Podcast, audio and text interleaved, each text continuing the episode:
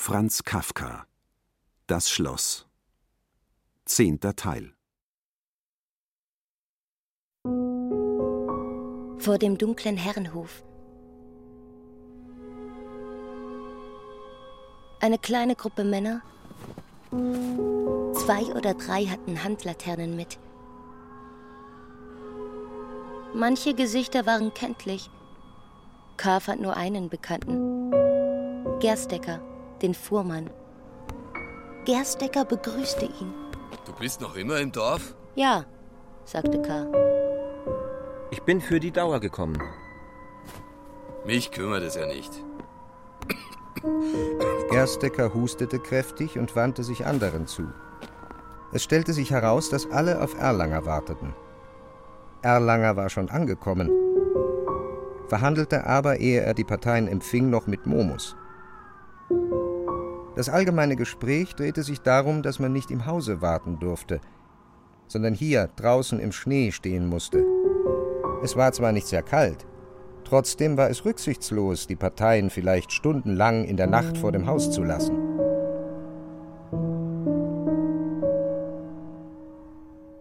Das war freilich nicht die Schuld Erlangers, der vielmehr sehr entgegenkommend war, davon kaum wusste und sich gewiss sehr geärgert hätte, wenn es ihm gemeldet worden wäre.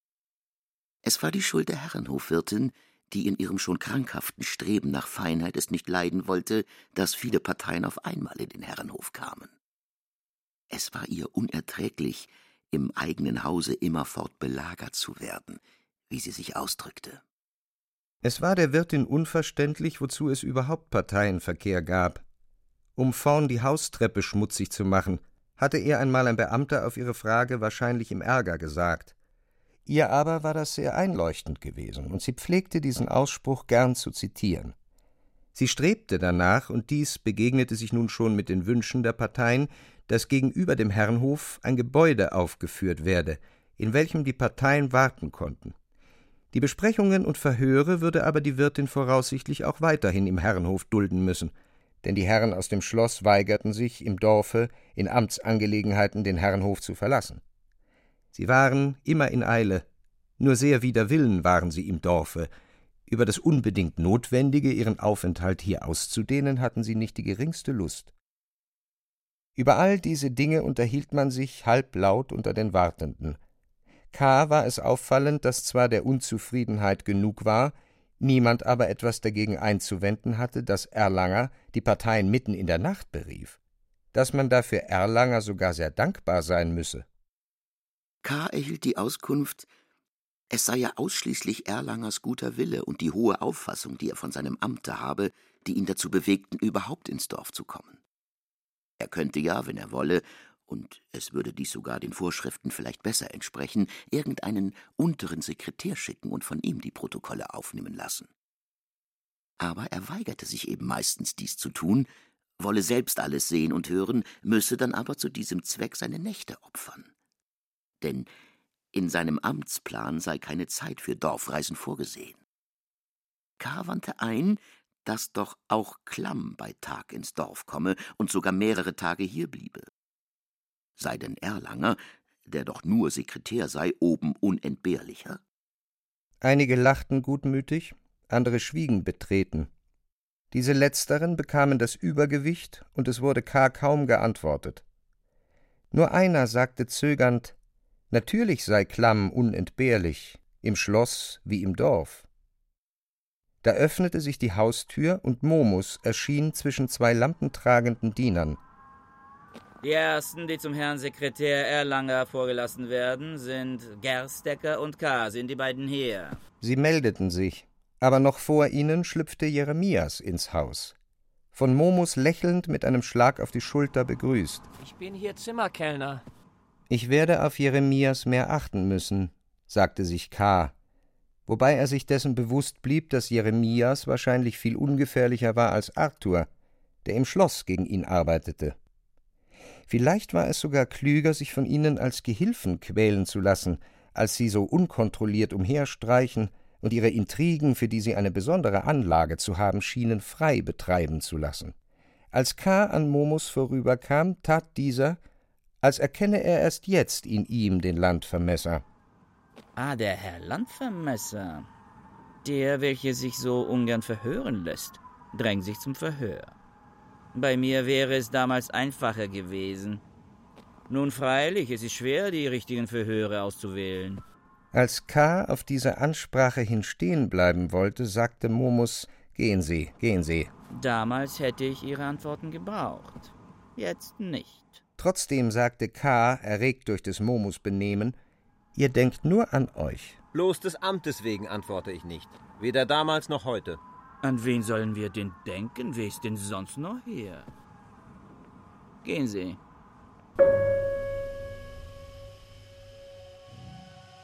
Im Flur. Ein Diener empfing sie, führte sie über den Hof, in den niedrigen, ein wenig sich senkenden Gang. Der Gang genügte knapp, aufrecht in ihm zu gehen.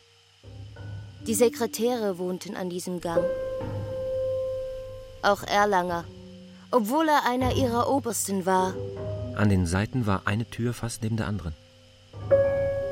Die Seitenwände reichten nicht bis zur Decke. Hier war helle elektrische Beleuchtung. Alles war hier klein, zierlich gebaut.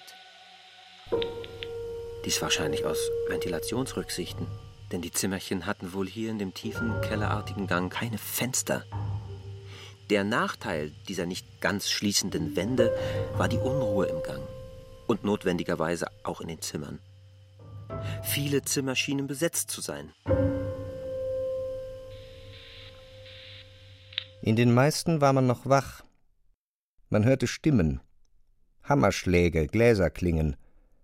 Doch hatte man nicht den Eindruck besonderer Lustigkeit. Der Gang selbst war leer. Nur vor einer Tür saß ein bleicher, schmaler, großer Herr im Pelz, unter dem die Nachtwäsche hervorsah. Wahrscheinlich war es ihm im Zimmer zu dumpf geworden. So hatte er sich herausgesetzt und las da eine Zeitung, aber nicht aufmerksam. Gähnend ließ er öfters vom Lesen ab, beugte sich vor und blickte den Gang entlang. Vielleicht erwartete er eine Partei, die er vorgeladen hatte und die zu kommen säumte. Als sie an ihm vorübergekommen waren, sagte der Diener in Bezug auf den Herrn zu Gerstecker Der Pinzgauer. Gerstecker nickte. Er ist schon lange nicht unten gewesen. Schon sehr lange nicht. Schließlich kamen sie vor eine Tür, die nicht anders als die übrigen war und hinter der doch, wie der Diener mitteilte, Erlanger wohnte. Der Diener ließ sich von K. auf die Schulter heben und sah oben durch den freien Spalt ins Zimmer. Er liegt auf dem Bett, sagte der Diener herabsteigend. Allerdings in Kleidern. Aber ich glaube doch, dass er schlummert. Wir werden warten müssen, wenn er aufwacht mit der Leuten. Es ist allerdings schon vorgekommen, dass er seinen ganzen Aufenthalt im Dorf verschlafen hat und nach dem Aufwachen gleich wieder ins Schloss zurückfahren musste. Es ist ja freiwillige Arbeit, die er hier leistet. Wenn er jetzt nur schon lieber bis zu Ende schliefe, sagte Gerstecker. Denn wenn er nach dem Aufwachen noch ein wenig Zeit zur Arbeit hat, ist er sehr unwillig darüber, dass er geschlafen hat. Sucht alles eilig zu erledigen, und man kann sich kaum aussprechen. Sie kommen wegen der Vergebung der Fuhren für den Bau. Gerstecker nickte, zog den Diener beiseite und redete leise zu ihm. Aber der Diener hörte kaum zu, blickte über Gerstecker, den er um mehr als Haupteslänge überragte, hinweg und strich sich ernst und langsam das Haar.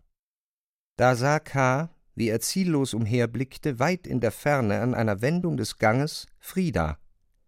Sie tat, als erkenne sie ihn nicht, blickte nur starr auf ihn. In der Hand trug sie eine Tasse mit leerem Geschirr. K. sagte dem Diener, der aber gar nicht auf ihn achtete, je mehr man zu dem Diener sprach, desto geistesabwesender schien er zu werden, er werde gleich zurückkommen und lief zu Frieda. Was willst du denn von mir? Geh doch zu den, nun, du weißt ja, wie sie heißen. Du kommst ja gerade von ihnen, ich kann's dir ansehen. Karl lenkte schnell ab. Ich dachte, du wärest im Ausschank.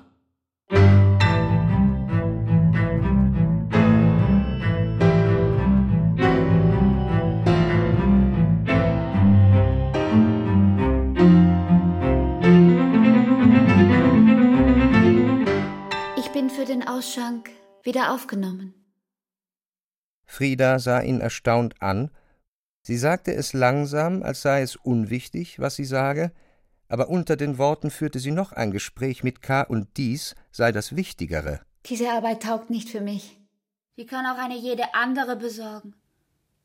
Aber im Ausschank, da ist es etwas anderes. Ich bin auch gleich wieder für den Ausschank aufgenommen worden, obwohl ich ihn damals nicht sehr ehrenvoll verlassen habe. Frieda sagte zu K., freilich hatte ich jetzt Protektion.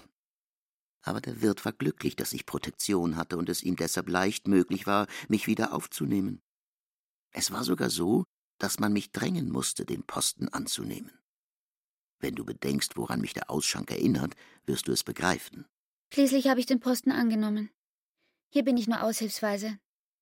Peppy hat gebeten, ihr nicht die Schande anzutun, sofort den Ausschank verlassen zu müssen.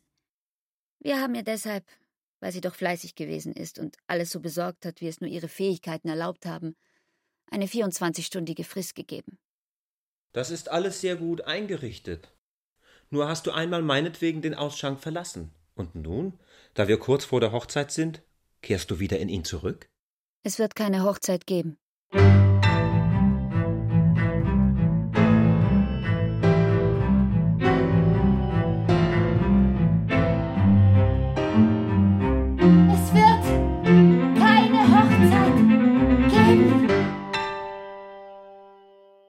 Weil ich untreu war? fragte K. Frieda nickte. Über diese angebliche Untreue haben wir schon öfters gesprochen. Und immer hast du schließlich einsehen müssen, dass es ein ungerechter Verdacht war. Seitdem aber hat sich auf meiner Seite nichts geändert. Alles ist unschuldig geblieben, wie es war und wie es nicht anders werden kann. Also muss sich etwas auf deiner Seite geändert haben. Durch fremde Einflüsterungen oder etwas anderes. Unrecht tust du mir auf jeden Fall. Denn sieh, wie verhält es sich mit diesen zwei Mädchen? Die eine, die dunkle, ich schäme mich fast, mich so im Einzelnen verteidigen zu müssen, aber du forderst es heraus. Die dunkle also ist mir wahrscheinlich nicht weniger peinlich als dir. Wenn ich mich nur irgendwie von ihr fernhalten kann, tue ich es. Und sie erleichtert das ja auch. Man kann nicht zurückhaltender sein, als sie es ist. Die schamloseste von allen nennst du zurückhaltend? Hast du es erprobt oder willst du andere dadurch herabsetzen? K. hielt diese Teilnahme für ein ihm günstiges Zeichen. Weder das eine noch das andere. Ich nenne sie so aus Dankbarkeit, weil sie es mir leicht macht, sie zu übersehen. Und weil ich, selbst wenn sie mich nur öfters anspräche, es nicht über mich bringen könnte, wieder hinzugehen. Was doch ein großer Verlust für mich wäre. Denn ich muss hingehen, wegen unserer gemeinsamen Zukunft, wie du weißt. Und deshalb muss ich auch mit dem anderen Mädchen sprechen, das ich zwar wegen seiner Tüchtigkeit, Umsicht und Selbstlosigkeit schätze, von dem aber doch niemand behaupten kann, dass es verführerisch ist. Die Knechte sind anderer Meinung. In dieser wie auch wohl in vieler anderer Hinsicht. Aus den Gelüsten der Knechte willst du auf meine Untreue schließen? Frieda schwieg und duldete es, dass K. ihr die Tasse aus der Hand nahm, auf den Boden stellte und im kleinen Raum langsam mit ihr hin und her zu gehen begann. Warum ich hingehen muss, weißt du. Es wird mir nicht leicht, aber ich überwinde mich. Du solltest es mir nicht schwerer machen, als es ist. Heute dachte ich, nur für einen Augenblick hinzugehen und nachzufragen, ob Barnabas, der eine wichtige Botschaft schon längst hätte bringen sollen, endlich gekommen ist. Er war nicht gekommen, aber er musste, wie man mir versicherte und wie es auch glaubwürdig war, sehr bald kommen. Ihn mir in die Schule nachkommen lassen wollte ich nicht, um dich durch seine Gegenwart nicht zu belästigen. Die Stunden vergingen. Er kam leider nicht. Wohl aber kam ein anderer, der mir verhasst ist. Von ihm mich ausspionieren zu lassen, hatte ich keine Lust und ging also durch den Nachbargarten. Aber auch vor ihm verbergen wollte ich mich nicht, sondern ging dann auf der Straße frei auf ihn zu, mit einer sehr biegsamen Weidenrute, wie ich gestehe. Das ist alles. Darüber ist also weiter nichts zu sagen. Wohl aber über etwas anderes. K. fragte Frieda weiter, wie verhält es sich denn mit den Gehilfen, die zu erwähnen mir fast so widerlich ist wie dir die Erwähnung jener Familie? Vergleiche dein Verhältnis zu ihnen damit, wie ich mich zu der Familie verhalte. Du hast gar nicht in Abrede gestellt, dass sie dich verfolgen, und hast eingestanden, dass es dich zu ihnen zieht. Ich war dir nicht böse deshalb. Habe eingesehen, dass hier Kräfte im Spiel sind, denen du nicht gewachsen bist. War schon glücklich darüber, dass du dich wenigstens wehrst. Habe geholfen, dich zu verteidigen. Und nur weil ich ein paar Stunden darin nachgelassen habe, im Vertrauen auf deine Treue, und jener Jeremias, genau betrachtet, ein nicht sehr gesunder, ältlicher Bursche, die Keckheit gehabt hat, ans Fenster zu treten? Nur deshalb soll ich dich, Frieda, verlieren und als Begrüßung zu hören bekommen, es wird keine Hochzeit geben. Wäre ich es nicht eigentlich, der Vorwürfe machen dürfte? Und ich mache sie nicht. Mache sie noch immer nicht. Und wieder schien es K. gut, Frieda ein wenig abzulenken, und er bat sie, ihm etwas zu essen zu bringen, weil er schon seit Mittag nichts gegessen habe. Frieda, offenbar auch durch die Bitte erleichtert, nickte und lief etwas zu holen, nicht den Gang weiter, wo K. die Küche vermutete, sondern seitlich ein paar Stufen abwärts. Sie brachte bald einen Teller mit Aufschnitt und eine Flasche Wein, aber es waren wohl nur schon die Reste einer Mahlzeit. Flüchtig waren die einzelnen Stücke neu ausgebreitet, um es unkenntlich zu machen. Sogar Wurstschalen waren dort vergessen, und die Flasche war zu drei Vierteln geleert. Doch sagte K. nichts darüber und machte sich mit gutem Appetit ans Essen. Du warst in der Küche? Nein, in meinem Zimmer. Ich habe hier unten ein Zimmer. Hättest du mich doch mitgenommen. Ich werde hinuntergehen, um mich zum Essen ein wenig zu setzen. Ich werde dir einen Sessel bringen. Frieda war schon auf dem Weg. Danke, sagte K. und hielt sie zurück. Ich werde weder hinuntergehen, noch brauche ich mehr einen Sessel. Frieda ertrug trotzig seinen Griff, hatte den Kopf tief geneigt und biss auf die Lippen. Nun ja, er ist unten, sagte sie. Hast du es anders erwartet? Er liegt in meinem Bett, er hat sich draußen verkühlt. Er fröstelt. Er hat kaum gegessen. Im Grunde ist alles deine Schuld. Hättest du die Gehilfen nicht verjagt und wärst jenen Leuten nicht nachgelaufen. Wir könnten jetzt friedlich in der Schule sitzen. Nur du hast unser Glück zerstört. Glaubst du, dass Jeremias, solange er im Dienst war, es gewagt hätte, mich zu entführen? Dann verkennst du die hiesige Ordnung ganz und gar.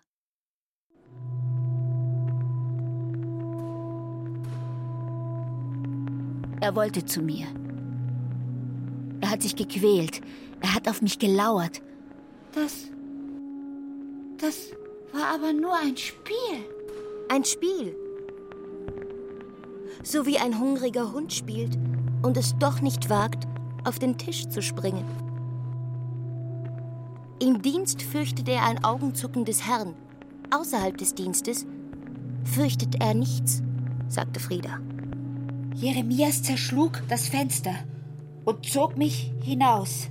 Er kam, er nahm mich, von dir verlassen, von ihm, dem alten Freund beherrscht, konnte ich mich nicht halten. Wir flohen. Hierher.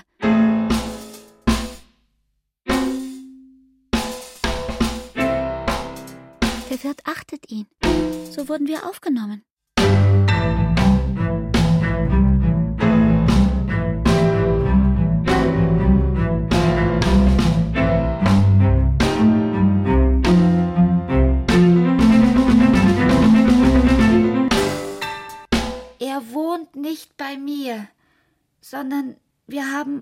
Gemeinsames Zimmer. Sie schwiegen und gingen wieder nebeneinander auf und ab, ohne dass zu unterscheiden gewesen wäre, wer jetzt damit begonnen hätte. Frieda, nahe an K., schien ärgerlich, dass er sie nicht wieder unter den Arm nahm. K. sagte, und so wäre alles in Ordnung und wir könnten Abschied nehmen. Du zu deinem Herrn Jeremias gehen, der wahrscheinlich noch vom Schulgarten her verkühlt ist und den du mit Rücksicht darauf schon viel zu lange allein gelassen hast, und ich allein in die Schule, oder, da ich ja ohne dich dort nichts zu tun habe, sonst irgendwo hin, wo man mich aufnimmt. Wenn ich nun trotzdem zögere, so deshalb, weil ich aus gutem Grund noch immer ein wenig daran zweifle, was du mir erzählt hast. Ich habe von Jeremias den gegenteiligen Eindruck. Solange er im Dienst war, ist er hinter dir her gewesen. Und ich glaube nicht, dass der Dienst ihn auf die Dauer zurückgehalten hätte, dich einmal ernstlich zu überfallen. Jetzt aber, seit er den Dienst für aufgehoben ansieht, ist es anders. Verzeih, wenn ich es mir auf folgende Weise erkläre. Seit du nicht mehr die Braut seines Herrn bist, bist du keine solche Verlockung mehr für ihn wie früher. Du magst seine Freundin aus der Kinderzeit sein. Doch legt er, ich kenne ihn eigentlich nur aus einem kurzen Gespräch heute Nacht, solchen Gefühlsdingen meiner Meinung nach nicht viel Wert bei. Er hat in Bezug auf mich irgendeinen, mir vielleicht nicht sehr günstigen Auftrag von Galater bekommen, diesen strengt er sich an auszuführen, mit einer gewissen Dienstleidenschaft, wie ich zugeben will, sie ist hier nicht allzu selten. Jetzt erntet er die Früchte seiner Arbeit und zieht dich aus dem Schulfenster. Damit ist aber seine Arbeit beendet, und von der Dienstleidenschaft verlassen wird er müde. Er wäre lieber an Stelle Arthurs, der gar nicht klagt, sondern sich Lob und neue Aufträge holt. Aber es muss doch auch jemand zurückbleiben, der die weitere Entwicklung der Dinge verfolgt. Eine etwas lästige Pflicht ist es ihm, dich zu versorgen. Von Liebe zu dir ist keine Spur.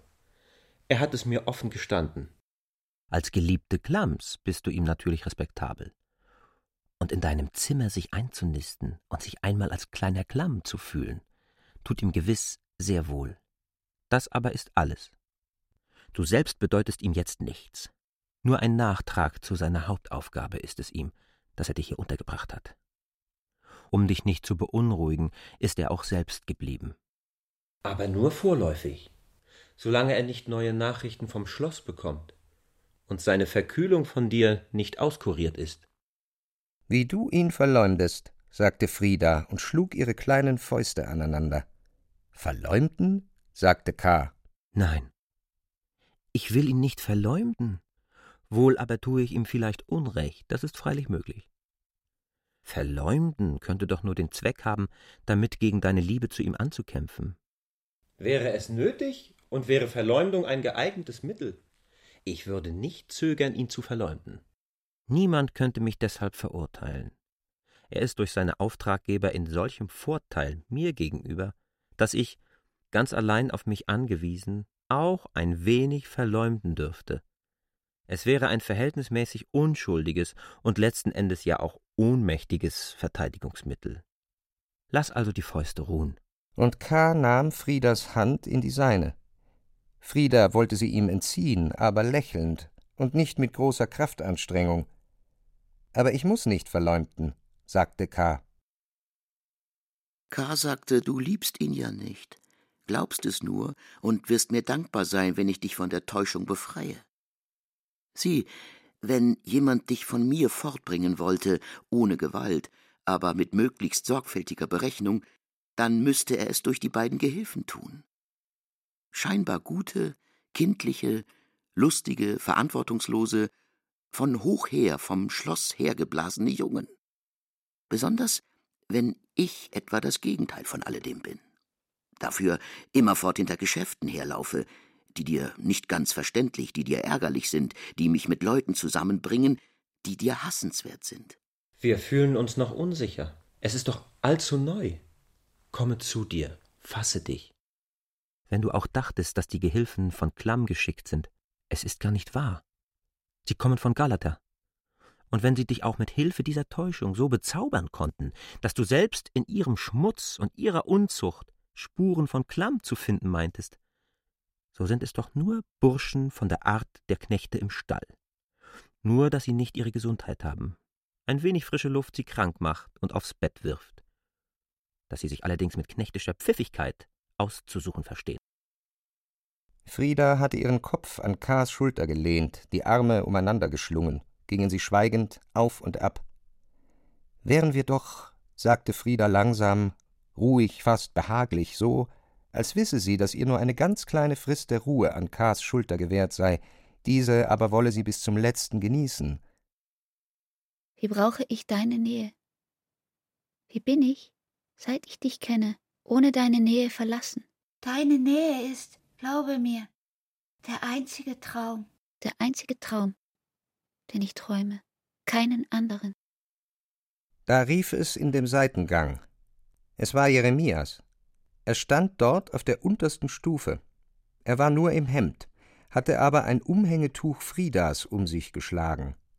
Wie er dort stand, das Haar zerrauft, den dünnen Bart wie verregnet, die Augen mühsam, bittend und vorwurfsvoll aufgerissen, die dunklen Wangen gerötet, aber wie aus allzu lockerem Fleisch bestehend, die nackten Beine zitternd vor Kälte, so dass die langen Fransen des Tuches mitzitterten, war er wie ein aus dem Spital entflohener Kranker, demgegenüber man an nichts anderes denken durfte, als ihn wieder ins Bett zurückzubringen.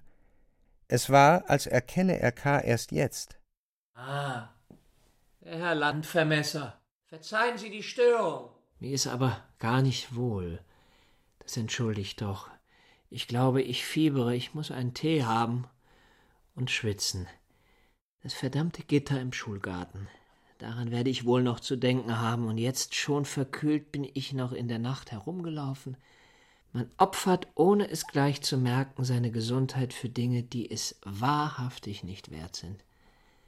Sie aber, Herr Landvermesser, müssen sich durch mich nicht stören lassen. Kommen Sie zu uns ins Zimmer herein, machen Sie einen Krankenbesuch und sagen Sie dabei Frieda, was noch zu sagen ist. Kommen Sie zu uns ins Zimmer herein. Wenn zwei, die aneinander gewöhnt sind, auseinandergehen, haben sie natürlich in den letzten Augenblicken so viel zu sagen, dass da ein Dritter, gar wenn er im Bett liegt und auf den versprochenen Tee wartet, unmöglich begreifen kann.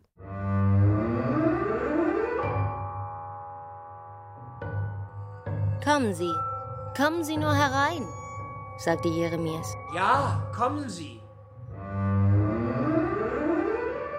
Ich werde ganz still sein. Machen Sie einen Krankenbesuch.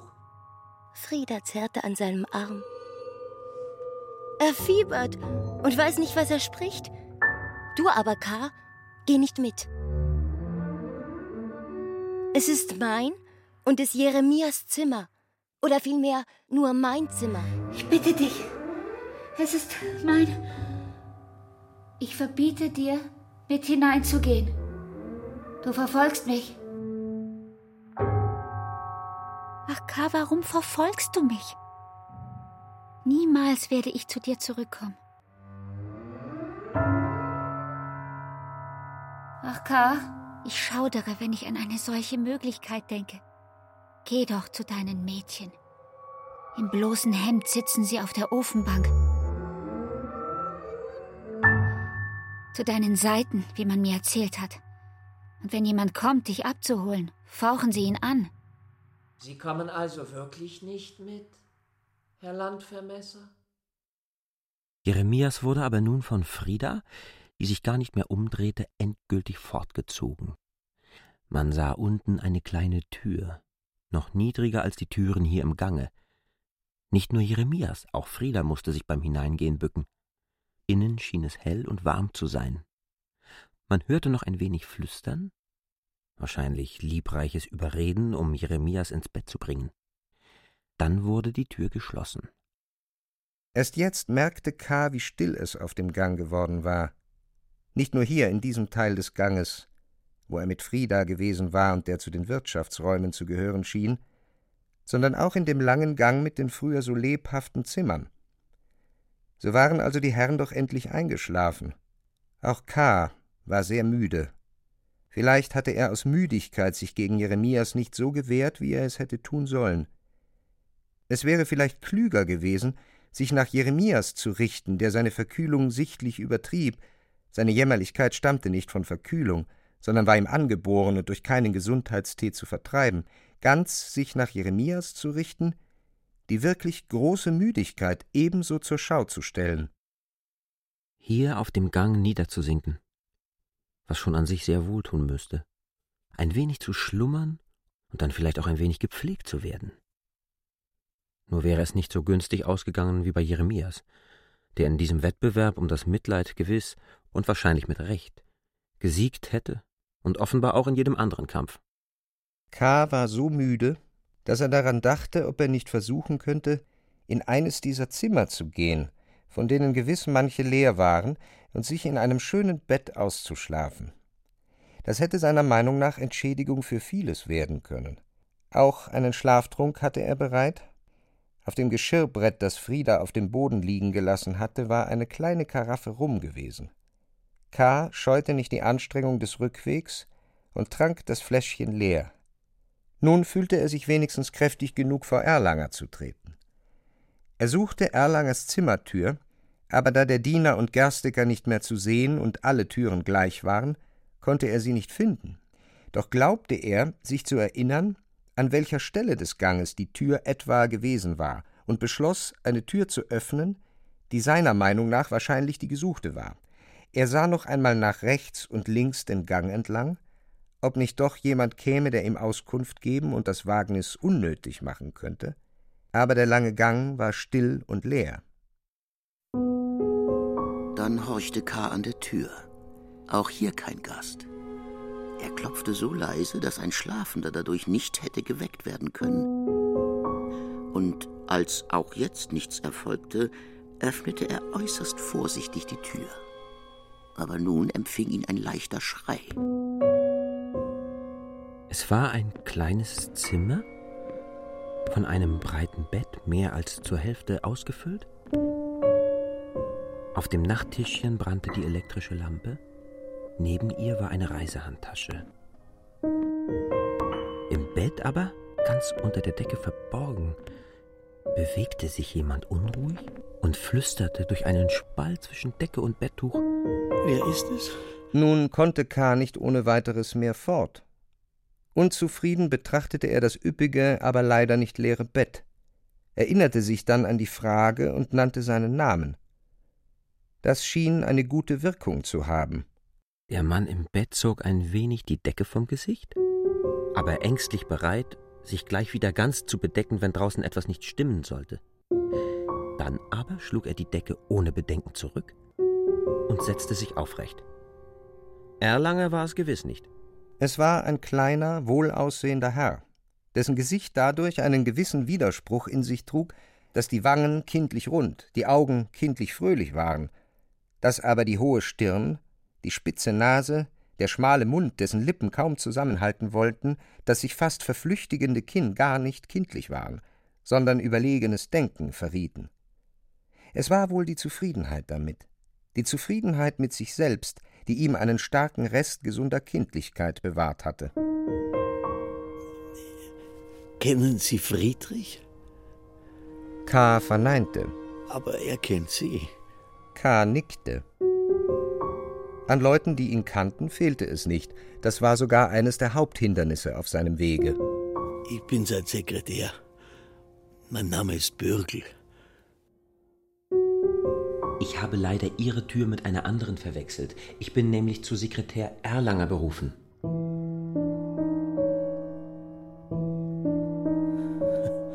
Wie schade. Nicht, dass Sie anderswohin berufen sind, sondern dass Sie die Türen verwechselt haben. Ich schlafe nämlich einmal geweckt ganz gewiss nicht wieder ein. Nun, das muss Sie aber gar nicht so betrüben. Das ist mein persönliches Unglück. Warum sind auch die Türen hier unversperrbar, nicht? Das hat freilich seinen Grund, weil nach einem alten Spruch die Türen der Sekretäre immer offen sein sollen. Aber so wörtlich müsste auch das allerdings nicht genommen werden. Wohin wollen Sie denn jetzt gehen? Es ist vier Uhr. Bürgel sah K. fragend und fröhlich an. Im Gegensatz zu seiner Klage schien er recht wohl ausgeruht. So müde wie K. jetzt war Bürgel wohl noch überhaupt nie gewesen. Jeden, zu dem Sie jetzt gehen wollten, müssten Sie wecken. Nicht jeder ist an Störungen so gewöhnt wie ich. Nicht jeder wird es so geduldig hinnehmen. Die Sekretäre sind ein nervöses Volk. Bleiben Sie also ein Weilchen. Gegen fünf Uhr beginnt man hier aufzustehen, dann werden Sie am besten Ihrer Vorladung entsprechen können. Lassen Sie bitte also endlich die Klinke los und setzen Sie sich irgendwo hin. Der Platz ist hier freilich beengt. Am besten wird es sein, wenn Sie sich hier auf dem Bett dran setzen. Setzen Sie sich irgendwo hin. Sie wundern sich, dass ich weder Sessel noch Tisch hier habe. Nun, ich hatte die Wahl, entweder eine vollständige Zimmereinrichtung mit einem schmalen Hotelbett zu bekommen oder dieses große Bett und sonst nichts als den Waschtisch. Ich habe das große Bett gewählt. In einem Schlafzimmer ist doch wohl das Bett die Hauptsache. Ah, dass ich ausstrecken und gut schlafen könnte. Dieses Bett müsste für einen guten Schläfer wahrhaft köstlich sein. Aber auch mir, der ich immerfort müde bin, ohne schlafen zu können, tut es wohl. Ich verbringe darin einen großen Teil des Tages, erledige darin alle Korrespondenzen, führe hier die Partei Einvernahmen aus. Es ist recht gut. Die Parteien haben allerdings keinen Platz zum Sitzen, aber das verschmerzen sie. Es ist doch auch für Sie angenehmer, wenn Sie stehen und der Protokollist sich wohlfühlt, als wenn Sie bequem sitzen und dabei angeschnauzt werden. Dann habe ich nur noch diesen Platz am Bettrand zu vergeben. Aber das ist kein Amtsplatz und nur für nächtliche Unterhaltungen bestimmt. Aber Sie sind so still, Herr Landvermesser. Ich bin sehr müde, sagte K., der sich auf die Aufforderung hin sofort grob, ohne Respekt aufs Bett gesetzt und an den Pfosten gelehnt hatte. Natürlich. Hier ist jeder müde. Es ist zum Beispiel keine kleine Arbeit, die ich gestern und auch heute schon geleistet habe. Es ist ja völlig ausgeschlossen, dass ich jetzt einschlafe. Wenn aber doch dieses Allerunwahrscheinlichste geschehen und ich noch, solange Sie hier sind, einschlafen sollte, dann bitte halten Sie sich still. Und machen Sie auch die Tür nicht auf. Aber keine Angst. Ich schlaf gewiss nicht ein und günstigenfalls nur für ein paar Minuten. Es verhält sich nämlich mit mir so, dass ich, äh, wahrscheinlich weil ich an Parteienverkehr so sehr gewöhnt bin, immerhin noch am leichtesten einschlafe, wenn ich Gesellschaft habe. Schlafen Sie nur, bitte, Herr Sekretär. Ich werde dann, wenn Sie erlauben, auch ein wenig schlafen. Nein, nein, auf die bloße Einladung hin kann ich leider nicht einschlafen. Nur im Laufe des Gesprächs kann sich diese Gelegenheit dazu ergeben. Am ehesten schläfert mich ein Gespräch ein. Die Nerven leiden bei unserem Geschäft. Ich zum Beispiel bin Verbindungssekretär. Äh, Sie wissen nicht, was das ist. Nun, ich bilde die stärkste Verbindung zwischen Friedrich und dem Dorf. Ich bilde die Verbindung zwischen seinen Schloss- und Dorfsekretären. Bin meist im Dorf, aber. Hierbei rieb er sich eilig in unwillkürlicher Fröhlichkeit die Hände. Aber nicht ständig. Jeden Augenblick muss ich darauf gefasst sein, ins Schloss hinaufzufahren. Sie sehen die Reisetasche. Ein unruhiges Leben, nicht für jeden taugt's. Andererseits ist es richtig, dass ich diese Art der Arbeit nicht mehr entbehren könnte. Alle andere Arbeit schien mir schal. Wie verhält es sich denn mit der Landvermesserei? Ich mache keine solche Arbeit. Ich werde nicht als Landvermesser beschäftigt. K. war wenig mit seinen Gedanken bei der Sache. Eigentlich brannte er nur darauf, dass Bürgel einschlafe. Aber auch das tat er nur aus einem gewissen Pflichtgefühl gegen sich selbst. Zu innerst glaubte er zu wissen, dass der Augenblick von Bürgels Einschlafen noch unabsehbar fern sei. Das ist erstaunlich, sagte Bürgel mit lebhaftem Werfen des Kopfes und zog einen Notizblock unter der Decke hervor, um sich etwas zu notieren. Sie sind Landvermesser und haben keine Landvermesserarbeit? K. nickte mechanisch. Er hatte oben auf dem Bettpfosten den linken Arm ausgestreckt und den Kopf auf ihn gelegt. Schon verschiedentlich hatte er es sich bequem zu machen versucht. Diese Stellung aber war die bequemste von allen. Er konnte nun auch ein wenig besser darauf achten, was Bürgel sagte. Ich bin bereit, diese Sache weiter zu verfolgen. Bei uns hier liegen doch die Dinge ganz gewiss nicht so, dass man eine fachliche Kraft unausgenützt lassen dürfte. Und auch für Sie muss es doch kränkend sein. Leiden Sie denn nicht darunter? Ich leide darunter, sagte K. langsam und lächelte für sich, denn gerade jetzt litt er darunter nicht im geringsten. Auch machte das Anerbieten Bürgels wenig Eindruck auf ihn.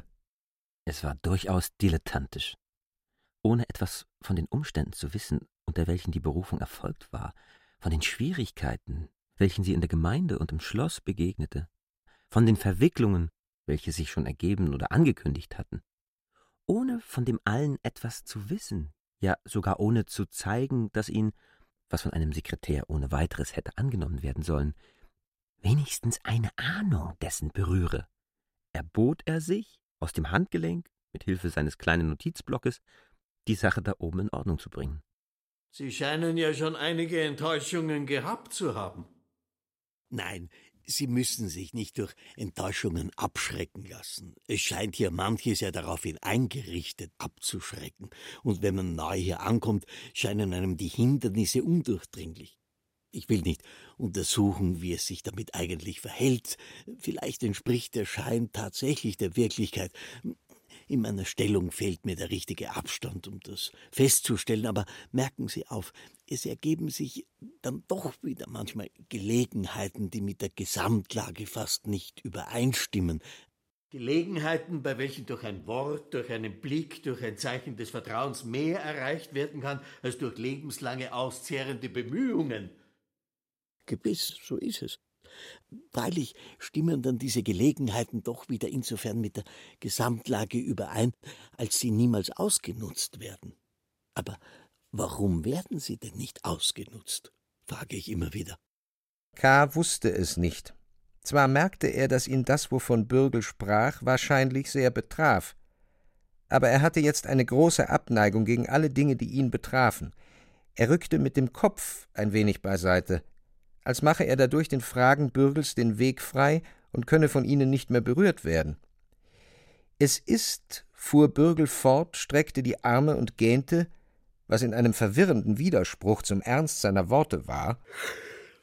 Es ist eine ständige Klage der Sekretäre, dass sie gezwungen sind, die meisten Dorfverhöre in der Nacht durchzuführen. Warum aber klagen sie darüber? Weil es sie zu sehr anstrengt? Weil sie die Nacht lieber zum Schlafen verwenden wollen? Nein, darüber klagen sie gewiss nicht. Es gibt natürlich unter den Sekretären Fleißige und Minderfleißige, wie überall, aber über allzu große Anstrengung klagt niemand von ihnen, gar öffentlich nicht. Es ist das einfach nicht unsere Art. Wir kennen in dieser Hinsicht keinen Unterschied zwischen gewöhnlicher Zeit und Arbeitszeit. Solche Unterscheidungen sind uns fremd.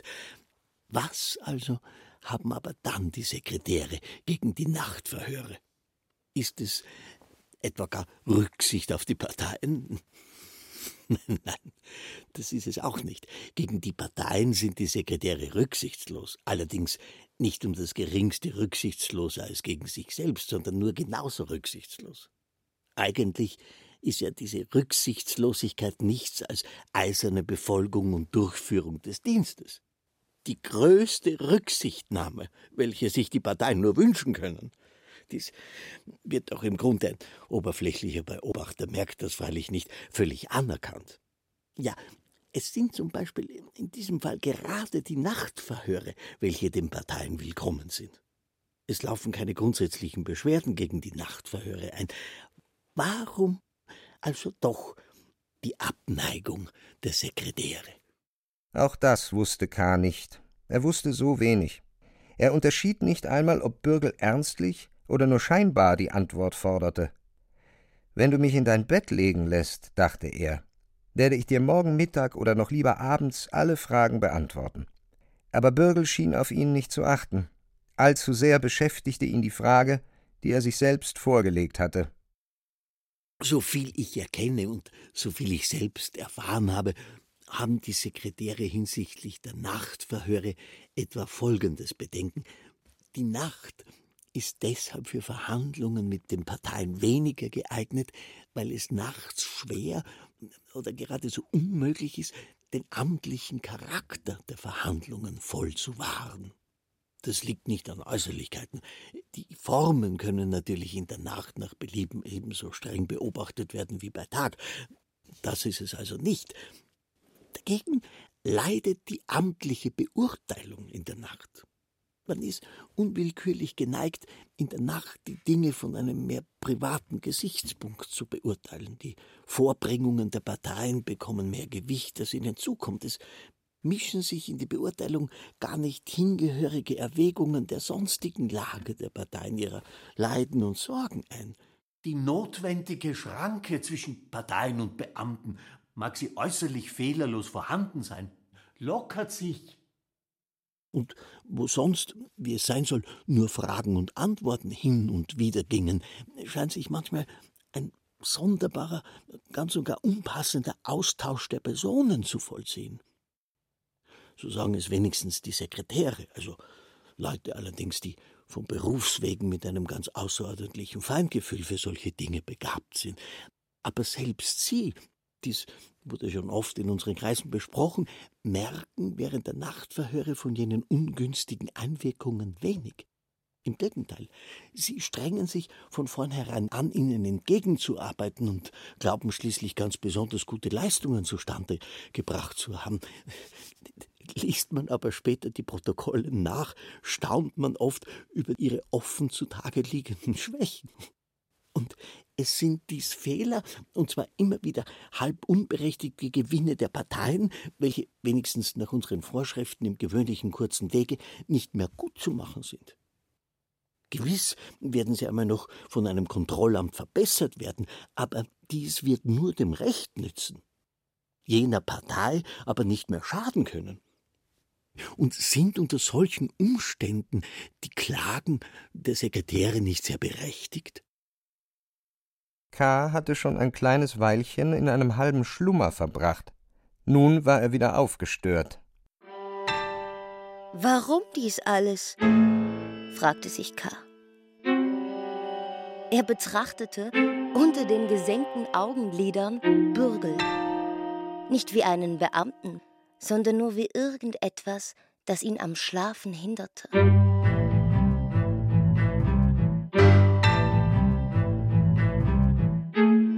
Dessen Sinn er nicht ausfindig machen konnte. Bürgel aber lächelte, als sei es ihm eben gelungen, K. ein wenig irre zu führen.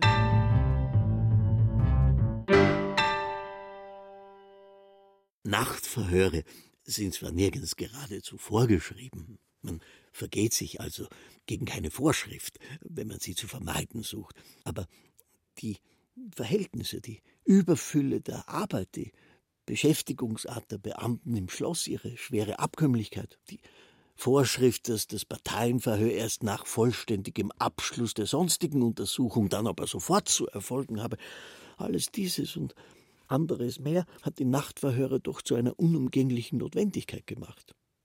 Und wenn sie nun aber eine Notwendigkeit geworden sind, so sage ich, ist dies doch auch wenigstens mittelbar ein Ergebnis der Vorschriften. Und an dem Wesen der Nachtverhöre mäkeln hieße dann fast, ich übertreibe natürlich ein wenig, darum, als Übertreibung darf ich es aussprechen, hieße dann sogar an den Vorschriften mäkeln.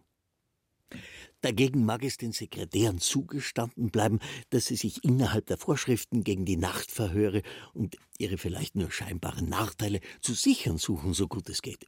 Das tun sie auch, und zwar in größtem Ausmaß. Sie lassen nur Verhandlungsgegenstände zu, von denen in jedem Sinn möglichst wenig zu befürchten ist. Prüfen sich vor den Verhandlungen genau und sagen, wenn das Ergebnis der Prüfung es verlangt, auch noch im letzten Augenblick alle Einvernahmen ab stärken sich, indem sie eine Partei auf zehnmal berufen, ehe sie sie wirklich vornehmen, lassen sich gern von Kollegen vertreten, welche für den betreffenden Fall unzuständig sind und ihn daher mit größerer Leichtigkeit behandeln können, setzen die Verhandlungen wenigstens auf den Anfang oder das Ende der Nacht an und vermeiden die mittleren Stunden. Solcher Maßnahmen gibt es noch viele. Sie lassen sich nicht leicht beikommen, die Sekretäre. Sie sind fast ebenso widerstandsfähig wie verletzlich.